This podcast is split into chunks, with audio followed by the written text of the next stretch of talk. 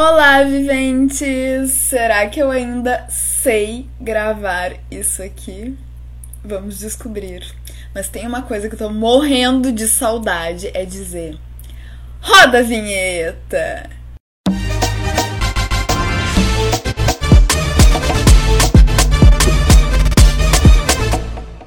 Agora sim já deu para sentir um gostinho do Luiza News e ver se eu pego no tranco e consigo trazer as principais notícias do mundo do marketing aqui para vocês, a começar, claro, por Instagram.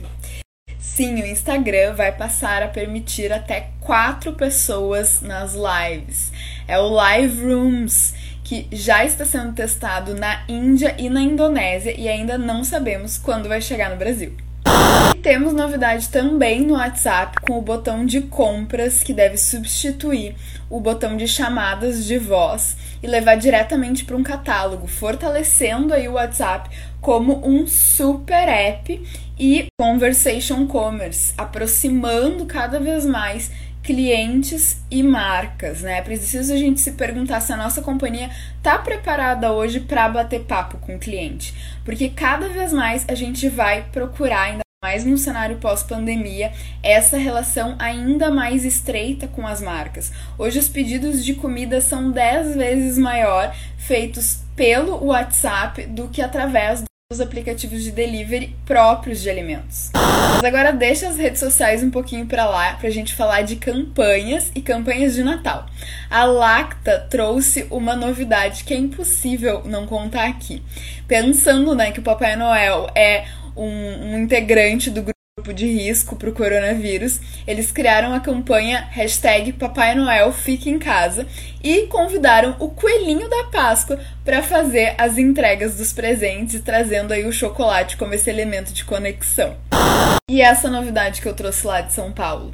O aplicativo ao lado, Tico Teco, está fazendo uma ação de brand experience no JK Iguatemi com quatro ambientes divertidos e interativos cheios de LED para as pessoas irem lá e fazerem os seus videozinhos. Sim, nós aqui estamos sempre querendo levar a marca para o digital, pois uma marca que é nativa do digital está no offline.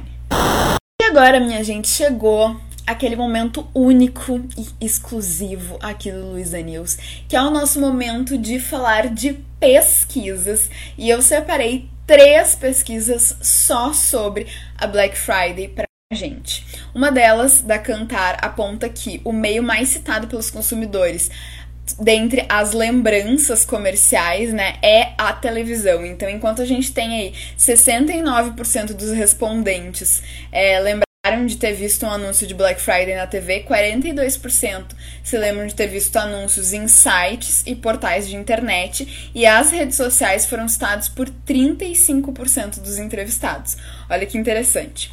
Uma outra pesquisa da Cortex Intelligence apurou quais as marcas que melhor usaram os recursos de marketing na Black Friday e Dentre esse ranqueamento, o Magazine Luiza foi a marca que teve melhor potencial de atratividade de clientes, seguido pela Amazon.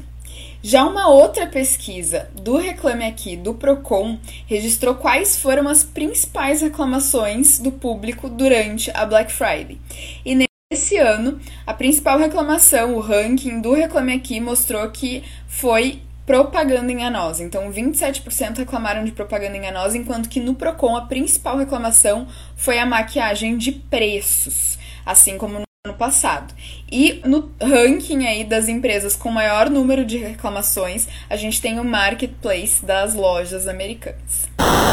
E agora, aquele momento que é mais descontraído, mas nem tanto, porque temos o flop, mas é o momento que todo mundo espera, que todo mundo fica aqui curtindo até o finalzinho. Vamos aos hits e flops da semana. Começando com o flop, né? Vamos começar com, com coisa ruim para depois falar de coisa boa. Eu quero chamar atenção para a questão dos profissionais de eventos durante essa pandemia. Então, eu trago aqui uma pesquisa feita pela plataforma Vai Rolar Evento, que mostrou uma redução de 61% no corte dos trabalhos de profissionais de eventos. Então, quase dois terços dos trabalhadores da área precisaram executar outras atividades ou dependeram do auxílio emergencial. O estudo também aponta que 61% desses trabalhadores não fizeram nenhum trabalho remunerado desde o início da pandemia e que quase a metade deles, 46%, teve que buscar recolocação ou está buscando recolocação em outras áreas, o que é muito triste de a gente pensar, ah, até porque a magnitude do setor de eventos é muito impactante, principalmente quando a gente está falando de marketing. Então eu coloco aqui como um flop pela situação toda, né, que esses profissionais estão sofrendo, mas existe uma hashtag que é a hashtag sim aos eventos seguros, que eu apoio em conjunto da Confi Gastronomia e que a gente precisa começar a dar um olhar para esse setor, né, para buscar alternativas seguras e que a gente possa aí melhorar a vida e a economia dentro desse setor. Mas agora já dei o meu recado aqui sobre o flop da semana. Vamos falar sobre os hits, porque eles são muitos, né? Os bons ainda são a maioria, graças a Deus. E tem um hit que eu achei fenomenal, que é a criação do aplicativo Teclado Consciente que a Avas Plus fez para TIM, mas não é só os usuários da operadora que podem utilizar, então é só vocês abrirem aí, tá disponível para iOS para Android. É um aplicativo que ele alerta o usuário de termos preconceituosos, aponta a origem do termo e sugere uma substituição para evitar o racismo em redes sociais insights e quebrando aí a questão do racismo estrutural, né? Que às vezes a gente utiliza alguns termos e nem sequer sabe da origem. Então é isso que esse aplicativo se propõe e eu achei uma baita iniciativa. E o próximo hit quase poderia ser um flop, mas aquela história de fazer do limão uma limonada foi exatamente o que a Magnum fez.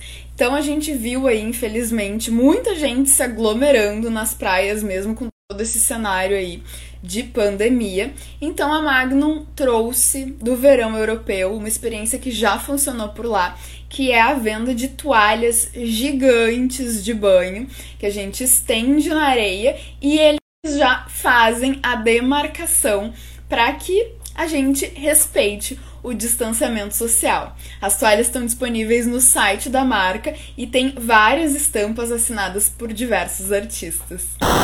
E o último hit dessa semana vai para a campanha de Natal da Coca-Cola, que tradicionalmente conta com aquela caravana de caminhões que levam o Papai Noel naquele jingle natalino e que teve que ser remodelada, afinal a gente não pode causar aglomeração para ver o Papai Noel esse ano. Então eles criaram uma tecnologia de realidade artificial através do aplicativo, onde é só apontar o celular e a gente vê os cinco caminhões passando com musiquinha, com tudo. Muito legal como a gente pode utilizar a tecnologia para se aproximar nesse Natal de quem realmente importa. E falando de marketing, não esqueçam que os clientes são parte fundamental dessa estratégia.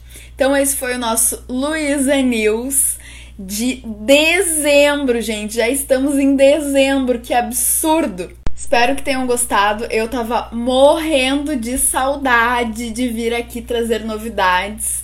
Então espero que todos vocês tenham um lindo Natal, um ótimo final de ano.